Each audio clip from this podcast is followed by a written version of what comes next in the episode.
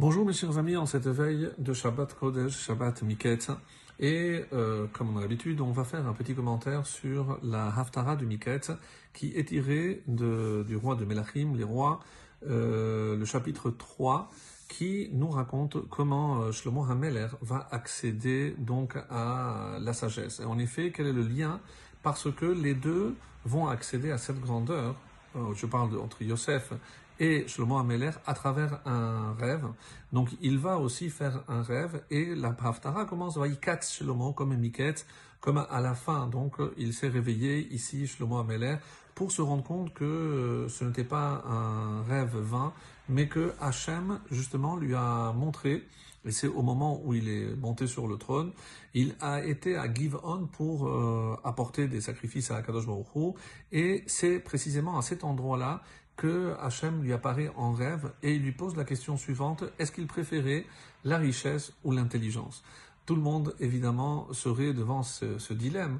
Quoi, accepter? Shlomo n'a pas hésité et il a choisi l'intelligence. Hachem lui a promis de lui non seulement lui octroyer la sagesse, mais il lui a dit qu'il sera l'homme le plus intelligent de toute l'histoire humaine, passée et future. Personne personne ne pourra atteindre la sagesse que le roi Salomon a atteinte. Et c'est pour ça qu'on commence, Vaïkat Shlomo, et Shlomo Ameler s'est réveillé. Donc, euh, juste pour rappeler qu'on a tous, à un moment donné, un rêve, parce que ce monde qu'on traverse est comme un, on va dire, un rêve. Et quand on se réveille, les Chachamim m'expliquent, Miket, c'est aussi lorsque on se réveillera devant Akadosh Baruch après 120 ans. Et il y a une allusion très belle dans le terme Miket, parce qu'on sait que parmi les questions qu'on posera, Massa ou Matan Be Emuna, est-ce que le commerce que tu as pratiqué, tu l'as fait avec honnêteté? Le Kouf, Kavarta Itim la Torah, est-ce que tu as fixé un temps d'étude de la Torah? Et le Tzadik, c'est Tzipit Alishua, est-ce que tu as espéré en la délivrance? Donc, Masa ou Matan, Kavat Aitim, Keviat Aitim la Torah, fixer un temps d'étude et espérer en la délivrance. Donc, les trois lettres Miket, Masa ou Matan, donc Kavat Aitim et Tzipit Alishua. Donc, c'est une petite allusion. Alors, en tout cas, euh, comment euh, Shlomo Ameler s'est rendu compte que Hachem avait justement accédé à sa demande? Parce que dès qu'il s'est réveillé, il a compris le gazouillement des, des oiseaux, il a compris le langage des chiens, et, tout de suite, il est allé rendre euh, une offrande à Kadosh et on dit qu'il a profité pour remercier Kadosh Baruch de ce cadeau inestimable. Et pour montrer à, face, à la face de l'humanité la grandeur de Shlomo Meller, tout de suite après, on nous raconte que deux femmes se sont présentées. L'histoire est bien connue, le jugement de Salomon, le fameux, alors qu'il faisait énormément de jugements, donc qui avait accouché à trois jours d'intervalle. Pendant la nuit, un des enfants avait trouvé la mort par étouffement. L'autre maman, s'étant rendu compte, les a interchangés. Et les deux se présentent devant le roi Salomon. Et à un moment donné, il dit qu'on m'apporte une épée. Et au moment où il s'apprête à couper, une des mamans dit non, c'est pas grave, laissez-le, qu'elle garde le bébé. L'autre lui a dit non, ben, si c'est à personne, alors vous pouvez le, couper. Et euh, évidemment que le roi Salomon a compris tout de suite que c'est celle qui était prête à renoncer à cet enfant qui était la vraie mère. Et euh, on dit d'ailleurs qu'il y a une voix céleste qui est sortie et qui a confirmé la sentence, on va dire, du roi Salomon. Ce qui est intéressant en plus, c'est justement, c'est qu'on ne comprend pas l'attitude de la maman euh, qui n'était pas la vraie maman.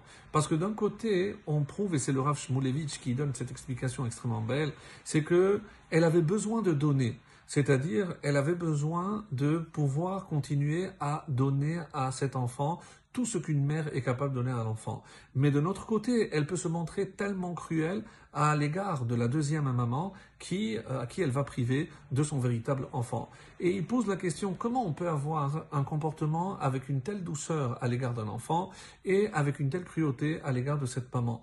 Donc ce qui va jaillir à la fin lorsqu'elle va dire ben, si c'est comme ça, alors pour personne, donc c'est la cruauté qui va finalement malheureusement l'emporter.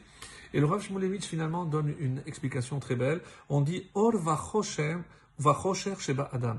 Donc l'homme est composé de lumière et d'obscurité. Ça tombe bien dans ce dernier jour de ce Hanouka. Parce que, un peu comme euh, Dr Hyde et Mr. Mr. Jekyll et Dr. Hyde, donc un petit peu mi-ange, mi-démon, comment un homme peut avoir ces deux forces en lui, parce que, que tout homme est animé justement d'une de pulsions qui sont les bonnes pulsions, le Yetzer, on traduit ça par Yetzeratov, c'est ce qu'on va appeler la lumière, et de Yetzerara, hein, ou alors les mauvaises pulsions qu'on appelle le Rocher et les ténèbres. Donc la lumière et l'obscurité. Et tout le monde sait que c'est une lutte éternelle. Donc euh, là se termine Hanouka, mais nous savons que cette lutte, nous continuerons à la mener. Et justement, c'est la raison pour laquelle, quand on prie, on doit toujours prier pour que ce soit notre Yetzer Atov qui l'emporte, de la même façon que la lumière l'emporte sur l'obscurité. C'est vrai, on termine euh, Hanouka, mais nous savons que les journées commencent à se prolonger, donc la lumière reprend ses droits sur l'obscurité, et c'est ce qu'il faut espérer pour nous également, c'est-à-dire que la lumière qui est en nous l'emporte sur les ténèbres qui sont en nous pour éclairer et pouvoir éclairer le monde. Shabbat shalom et voilà.